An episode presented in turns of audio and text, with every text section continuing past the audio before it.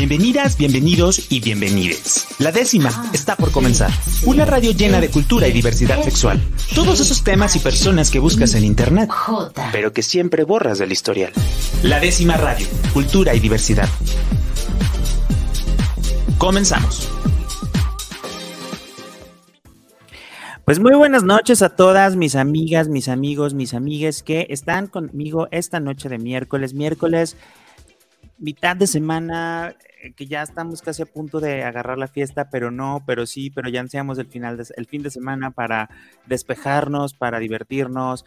Y bueno, la verdad es que esta semana tenemos una serie de eventos muy interesantes, sobre todo si a usted le interesaría conocer eh, un poco sobre la realidad de, eh, pues, la realidad de las personas de la población LGBTIQ alrededor del mundo, porque eh, le comento que como parte del programa de actividades de Guadalajara Capital del Libro y también este, como, por parte del Museo del Periodismo, por parte de la Librería Carlos Fuentes, vamos a tener una visita de un periodista, escritor que Aparte de que el libro que, vamos a hablar el día de hoy, que se llama La línea rosa, está muy interesante.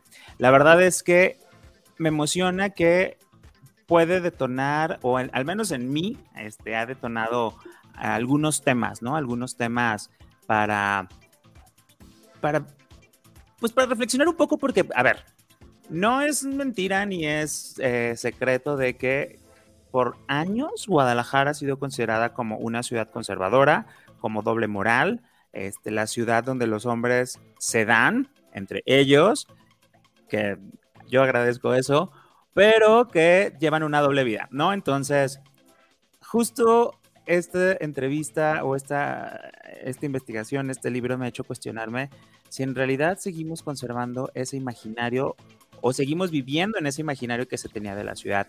Pero para platicar un poquito de esto y sobre todo de la línea rosa, ¿qué es la línea rosa? ¿Qué es este concepto que se habla eh, en, este, en esta investigación periodística? Invitamos a Mark Hessenberg, que es el autor del libro de La línea rosa. Y bueno, él habla en inglés, entonces para esta entrevista nos va a estar acompañando Rosy Gardel para hacer algunas de las traducciones de sus respuestas. Pero, ¿cómo estás, Mark? Bienvenido. Uh, gracias, Rob. Um, mucho gusto a, a ti y a, a all the listeners. Oye, pues eh, estoy muy emocionado de que estemos platicando. Vamos a compartir por aquí algún un par de actividades. Pero, a ver, el libro, la línea rosa. ¿Qué es la línea rosa? ¿O cuál es el concepto que quieres plasmar al definir la línea rosa? for me, the, the La Linea Rosa is is is a, a concept that I came to as I was trying to understand how there was a, a new global conversation in the last decade, two decades, that was um, defining, describing, and even dividing the world in ways that would have been unimaginable when I came out of the closet in the 1980s. Mark nos platica que la línea rosa, él llegó a este concepto para poder entender la nueva conversación que se estaba desarrollando globalmente, eh, una línea rosa que definía, describía y de cierta manera incluso estaba dividiendo el mundo de una nueva manera desde que salió del closet. So, on one side of the línea rosa, um, uh, LGBTQ people were being increasingly um, uh, not just accepted, but but really um, celebrated as people who deserved full human rights.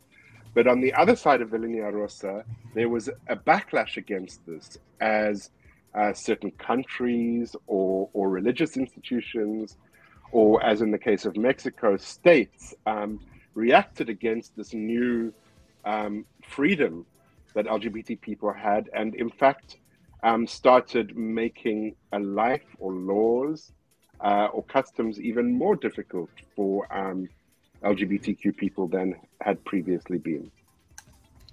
Para esto, eh, en la línea rosa, lo que quiere decir Mark es que de un lado estaban la comunidad LGBT llena de aceptación e incluso siendo celebrados, teniendo todos los derechos humanos que se merecen. Y del otro lado eran toda esta gente que estaba en contra de ellos. Países, instituciones religiosas que incluso empezaron a hacer leyes para hacer la vida más difíciles en contra de esta libertad que la comunidad estaba ganando. Entonces la línea rosa era esa división entre estos dos tipos de comunidad. Oye, Mark. So, for example, yeah, yeah. Carry, oh. carry on, Rob. Um, yo encuentro algo muy interesante en, en, en, las historias que presentas en tu libro, porque creo que de cierta manera también habla o aborda esta línea rosa imaginaria como un, un antes y un después en la vida de las personas de la diversidad sexual.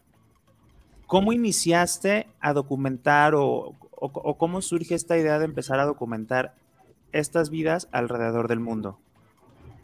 Do you want to translate that for me, Rosie? Yeah, of course. So Rob was wondering, um, you know, you talk about the pink line um, as a divider in a geopolitical sense, but you also talk about it in a before and after thing inside the LGBTQ community.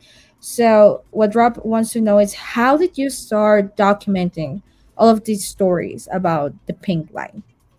Where did you well, begin? What, the way I began was I, I looked around the world at places where I where I could see a pink line, or where I was told there was a pink line. And so, for example, in, in Mexico, the pink line that I was told about was the pink line that is drawn around the Distrito Federal, where you have this incredibly liberal um, capital city, Mexico City, um, where increasingly people have rights to change their gender legally or to get married or to have abortions.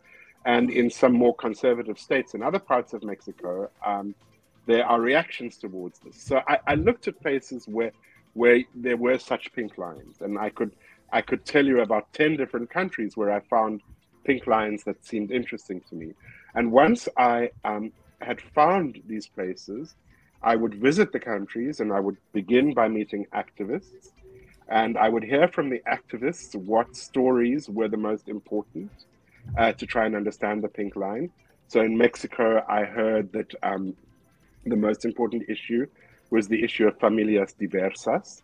So then I would begin interviewing various familias diversas uh, to find a story that I, I think best expressed um, the dynamics of the pink line. And I went through that process um, in all the countries I worked in, which was, um, I visited 22 countries, but I tell stories from 10 different countries. Bueno, pues Mark empezó buscando lugares donde podía ver o le habían dicho a él que existía esta línea rosa. Por ejemplo, eh, el caso de México, en el cual se le dijo que existía una línea rosa alrededor de lo que es la Ciudad de México, antes conocido como Distrito Federal, en la cual la línea rosa eh, delimitaba la ciudad, una ciudad en la cual eh, la, las personas de, que se identificaban con el mismo sexo o género se podían casar, donde podían cambiar legalmente de género de nombre e incluso podían tener acceso a abortos. Entonces se le hacía muy interesante cómo esto existía dentro de una ciudad tan liberal y lo delimitaba a, a comparación de los otros estados de la República Mexicana. Mark estuvo viajando, eh, le puede, te puede contar historias de 10 diferentes países distintos con líneas eh, que fue a visitar. Lo que él primero hacía era conocer y conectar con activistas a quienes les preguntaba por historias eh, acerca de la línea rosa que pudieran ejemplificar lo que se estaba viviendo. Y se dio cuenta que en México las historias como más importantes que podían ejemplificar mejor eran las de las familias diversas. Por lo tanto, en México eh, se dedicó a encontrar la mejor historia eh, sobre familias diversas y a pesar de que Mark fue a 22 países diferentes, terminó con 10 historias y una de estas siendo en México.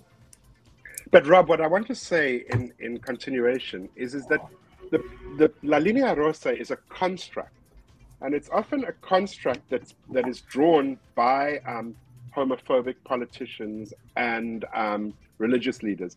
And in truth, there is no linea rosa. There is not a line. There is a territory. And most people do not live on one side or other side of the border, as you know in Guadalajara. Even though you are in a conservative, or you were at the time I was researching, in a conservative state, Jalisco, um, there, there are certain freedoms that people have in a city like Guadalajara. And as well as that, um, you know, uh, it, it, varies from family to family and from community to community, even in conservative parts of the country. So, so what I try and show in my book is that even though this pink line is constructed as a geopolitical concept, in fact, we queer people, we LGBTQ people, occupy a, a territory, a borderland territory, rather than um, rather than live on one side or the other side of, of, of a line that is that is um, that is permanent. And we are constantly shifting across that line and changing it. Sí, y también en continuación Mark nos, nos comenta que la línea rosa debe de ser entendida como un constructo, que esta línea ha sido trazada por políticos homofóbicos, por líderes religiosos, que no es una línea o un borde que realmente exista en la fisicalidad. Por ejemplo, en Guadalajara, que cuando él escribió las historias, eh, Guadalajara, sobre todo el estado de Jalisco, era catalogado como algo, un estado muy conservador, pero que la línea rosa varía de familia a familia, de lugar a lugar, y a pesar de que es un concepto geopolítico, las personas LGBT viven en todo territorio, no significa que solo estén de un lado de la frontera o de otro lado, sino que constantemente se muestran transgrediendo y cambiando de lugar.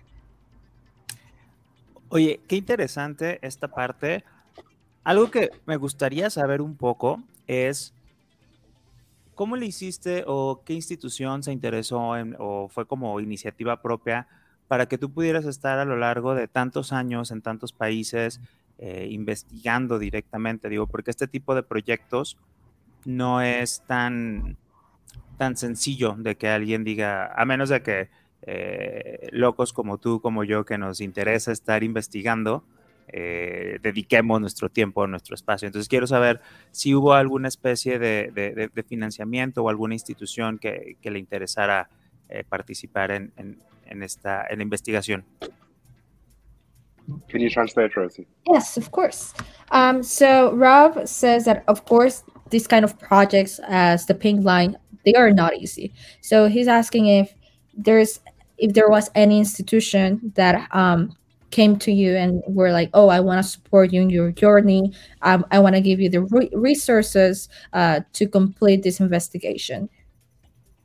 Of course, I would never have been able to do a project like this without support, and the support came from the Open Society Foundation, George Soros, um, which is a major funder of LGBT uh, plus. Uh, movement and organizations across the world.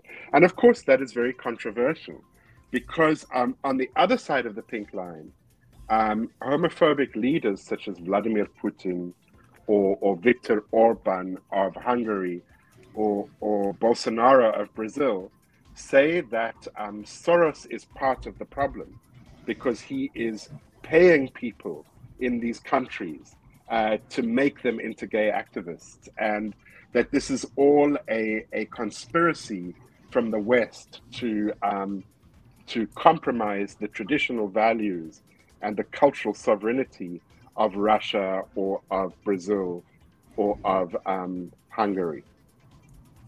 Sí, claro, eh, dice Mark que él no pudo haber hecho este proyecto sin ayuda. De hecho, la fundación de la Open Society fueron quienes eh, le apoyaron desde un principio, lo cual es muy controversial porque del otro lado de la línea rosa hay líderes como Vladimir Putin que dicen que esta eh, fundación es un problema y tienen esta teoría de conspiración en la que eh, se supone es una conspiración del occidente para poder convertir a los demás y quitar los valores tradicionales y pagarle a la gente para que se haga activistas de la comunidad LGBT. Entonces, eh, siempre están los dos lados de la moneda. So, just for example, an, example of that, um, uh, Rob, is, is that when I was doing my research on my Russia chapter, I participated in a meeting convened by the Open Society Foundation to talk about how the in, in St. Petersburg to talk about how the LGBT community um, should respond to um, the um, the Sochi Olympic Games and whether there should be a boycott of these games because they were the Winter Olympics in, in Russia. And this meeting, without my knowledge, was um, was actually it was bugged. It was um, there was a bug put in the meeting by the Russian security services, and they obtained a transcript of this meeting. And then on Russian television, they used this meeting to say to Russian people, "Look, do you see how the Open Society Foundation is corrupting our people?" Eh, Mark nos da un ejemplo de, esto que habla de, la rivalidad constante entre los dos lados de la línea rosa. El ejemplo es cuando fue a Rusia, eh, específicamente en la ciudad de San Petersburgo, en el cual eh, estuve en una junta de la Open Society Foundation, en la cual estaban debatiendo acerca de los Juegos Olímpicos de Sochi en ese año y si deberían cotearse o no. La cosa es que el gobierno ruso infiltraron este, esta reunión y literalmente eh, pusieron micrófono para poder escuchar lo que estaban hablando y usaron eh, toda esta información y la transcripción que obtuvieron para de alguna manera probar la teoría de que el occidente estaba tratando de corromper eh, los valores de los rusos. Entonces, eso fue lo que sucedió en la televisión nacional en Rusia. Muy bien. Oigan, pues vamos a un corte aquí en la décima radio. Yo les invito a que ustedes puedan pensar en qué momento hemos estado, de qué lado de la línea rosa, este, cómo lo podemos aterrizar en la realidad que estamos viviendo hoy en día eh, y sobre todo, qué podemos hacer nosotras, nosotros, nosotros como ciudadanía para estar empujando y estar del lado correcto de la línea rosa. Vamos a un corte aquí en la décima radio. Yo soy Rob Hernández y vamos, regresamos y de mientras, aquí joteamos. La décima radio. Cultura y diversidad sexual para todas, todos y todes. Regresamos. La décima radio. Cultura y diversidad sexual para todas, todos y todes. Continuamos.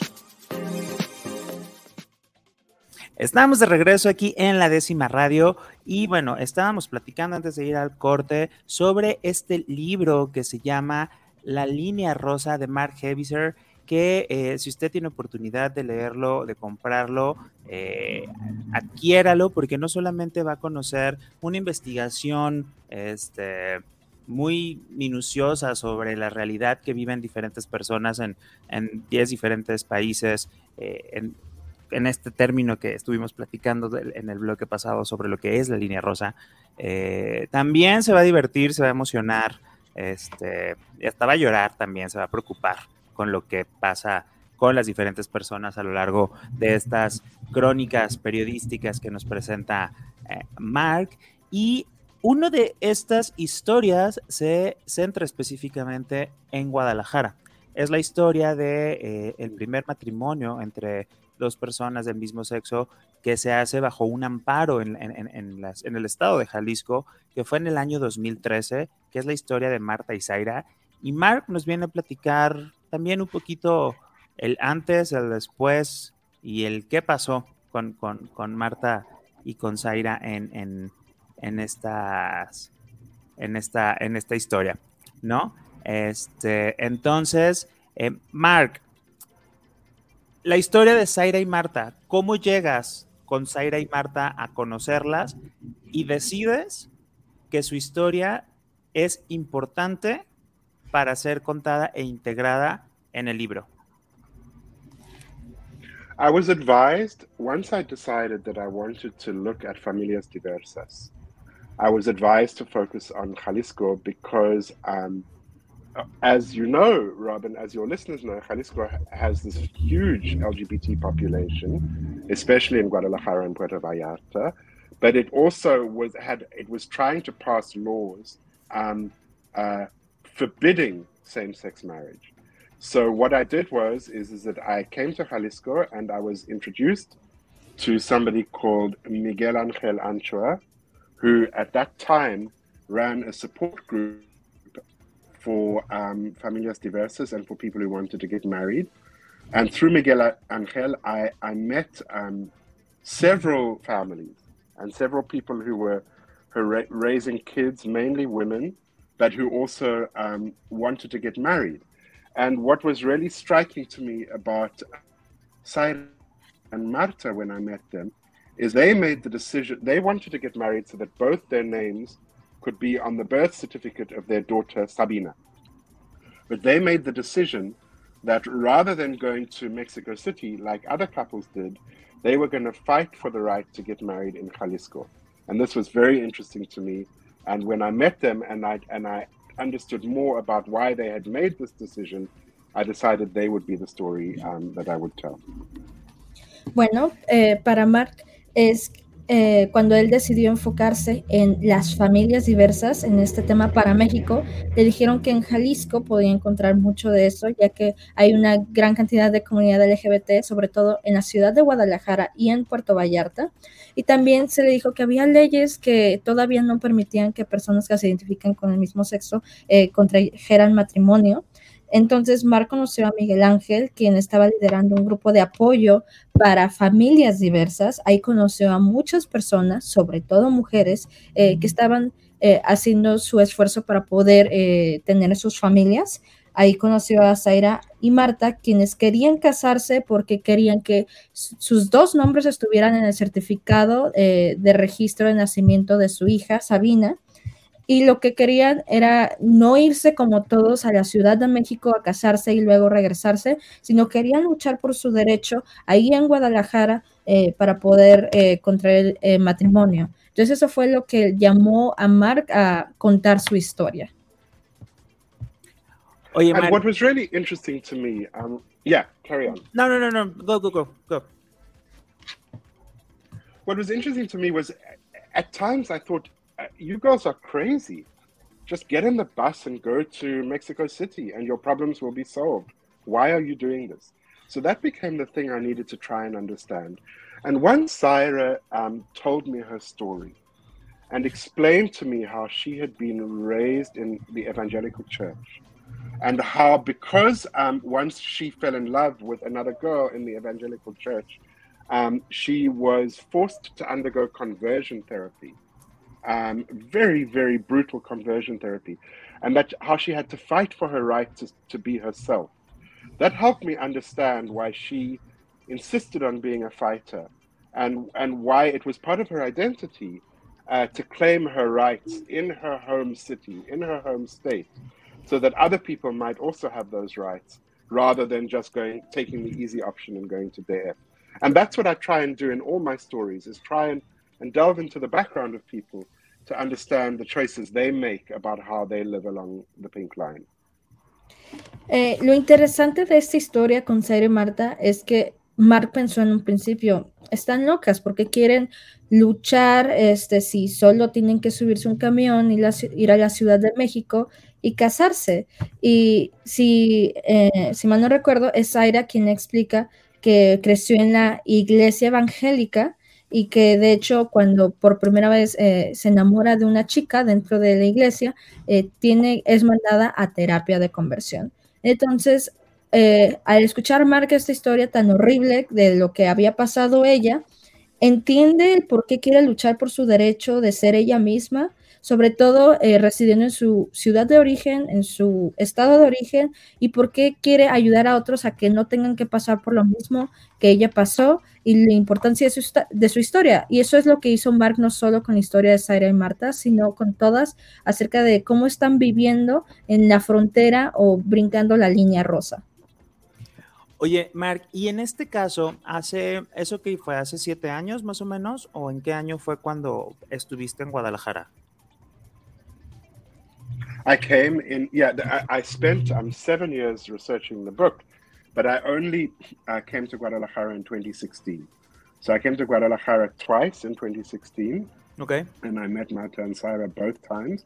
And after that, um, I remained in touch with them and followed their story. Um, online, I communicated with them um, via Facebook, via social media, and that way I continue to follow their story.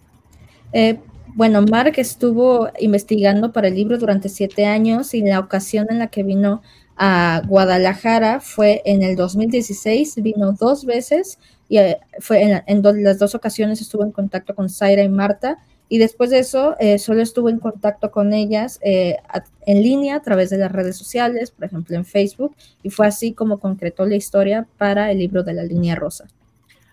Te pregunto porque me gustaría saber, digo, las personas van a poder conocer a fondo la historia de, de Zaira y Marta en, el libro, que es, es una historia, pues, como todas las vidas de todas las personas, ¿no?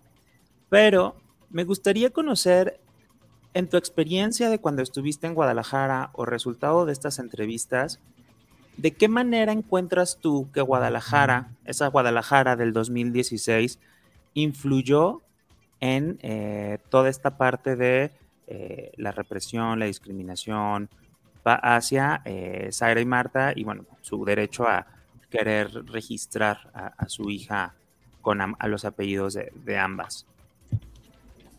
Um, so Bart, uh, yes, of course. Basically, um, you came to Guadalajara back in 2016, which was very, very different from uh, what it is right now, the city. So, do you think all of the repression and the laws, uh, what was the influence uh, all the repression had in Marta and Cyrus' story? What did you see back in the day? Well, I mean, let me say from the start that what I saw was um, a, a, kind of, uh, you know, you used the word doble moral earlier, and and what I saw was was a, a sort of a schizophrenia, that on the one hand you have um, these the, you you have a, a, state that is that is um, trying to deny um, LGBT people uh, their rights, but on the other hand, I, I attended um, the Pride March in, in Guadalajara that was very open and very free.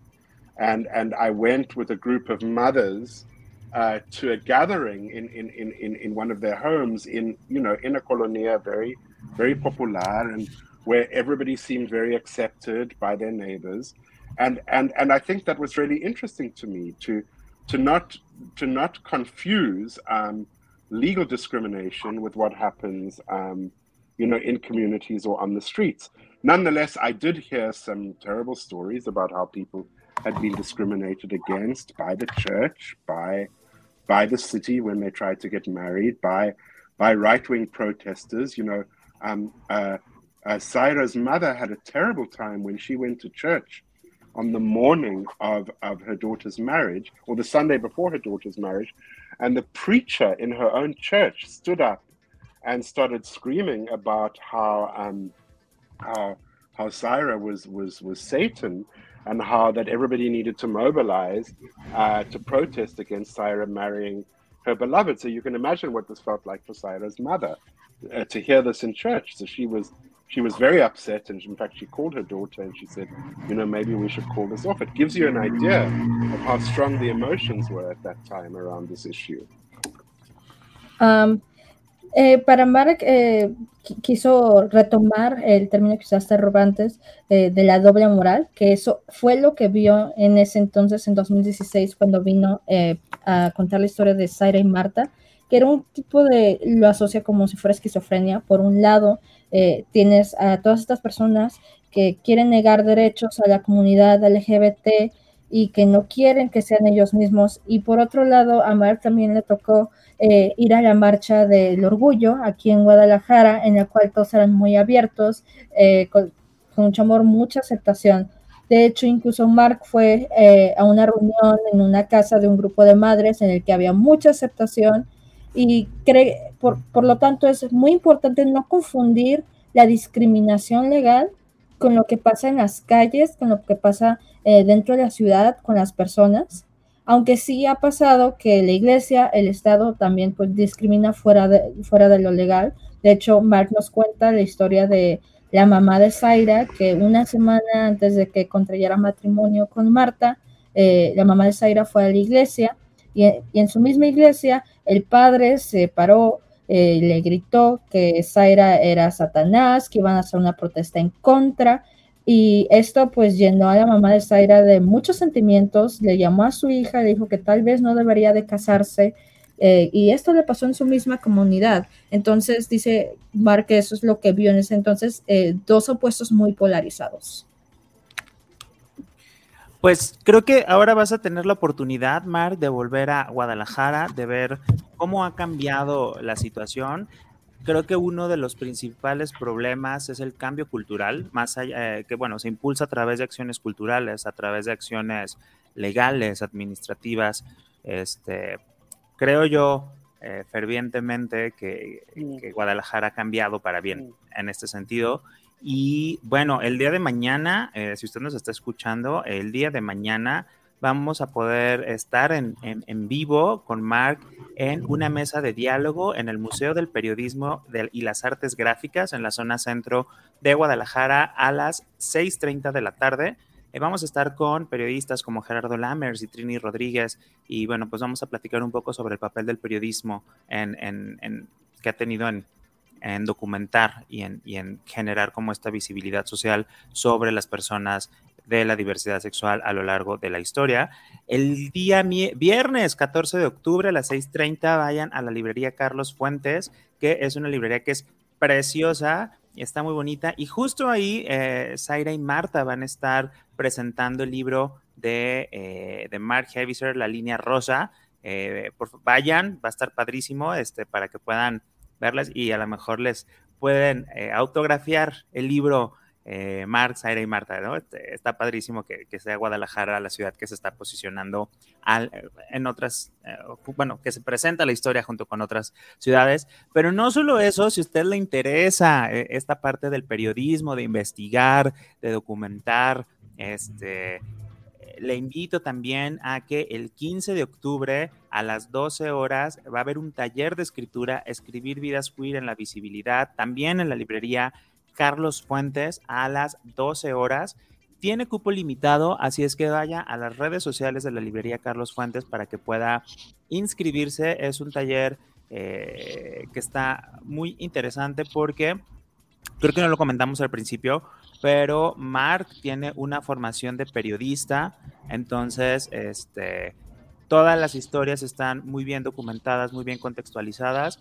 Eh, si ya tiene oportunidad por ahí de leer alguna parte del libro o algunas críticas, va a ver de lo que estamos hablando y si acude a estas tres actividades, pues bueno, ya, ahí va a poder como ver eh, el contexto, va a poder conocer el libro y también va a poder trabajar de la mano con Mark el 15 de octubre. Entonces, no, no, no, no se pierdan, síganle la pista y en serio, la verdad es una lectura que no podemos eh, pasar y ojalá tengamos más libros como La Línea Rosa, eh, solo de México, porque creo que así como la historia de Zaira y Marta, debe de haber muchas otras historias que eh, pues nos, nos, dan cuenta, ¿no? De, de, un, momento en específico y que ahora, seis años después o siete años después, este, podemos conocer o identificar qué ha cambiado, qué ha mejorado y también qué ha empeorado. Y bueno, pues para finalizar, Mark, muchísimas gracias. Eh, ¿Algún mensaje, algo que, que quieras comentar a, a, las personas que nos están escuchando el día de hoy aquí en la décima radio? Thank you so much, Rob, for having me. And look, I'm really excited to come to Guadalajara and to learn more about how things have changed. I mean, that is one of the, the real gifts of this visit is, you know, when you finish writing a book, you have to end the book, but life goes on.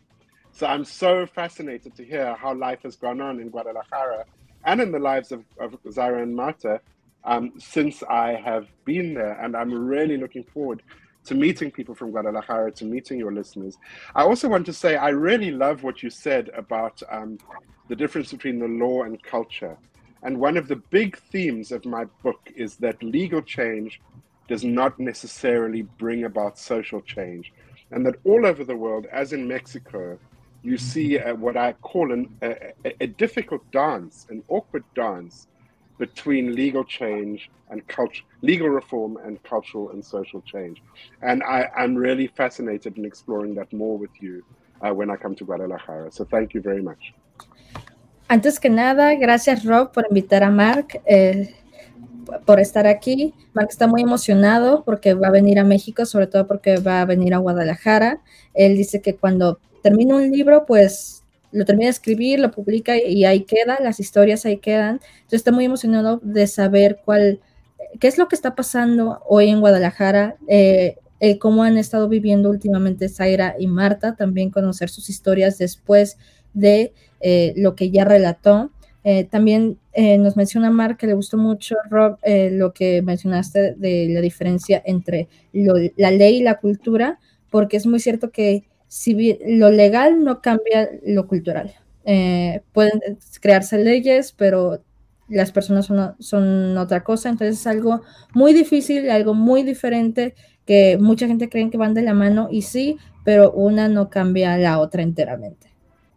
Pues muchísimas gracias. Eh, en serio, de verdad, por ahí en las redes sociales de la décima radio le vamos a dejar la imagen con las diferentes actividades eh, que tiene Mark. Si usted nos está acabando de sintonizar, corra a Spotify. Ahí vamos a tener la entrevista completita con Mark o en YouTube también. Entonces, por ahí nos podemos estar encontrando. Y bueno, vamos a un corte aquí en la décima radio. Muchísimas gracias, Rosy, por eh, ser la voz de Mark aquí en la décima radio. Y bueno, vamos a un corte y regresamos con más contenido divertido en la décima radio. Así es que vamos, regresamos y de mientras, aquí joteamos. La décima radio Cultura y diversidad sexual para todas, todos y todes. Regresamos.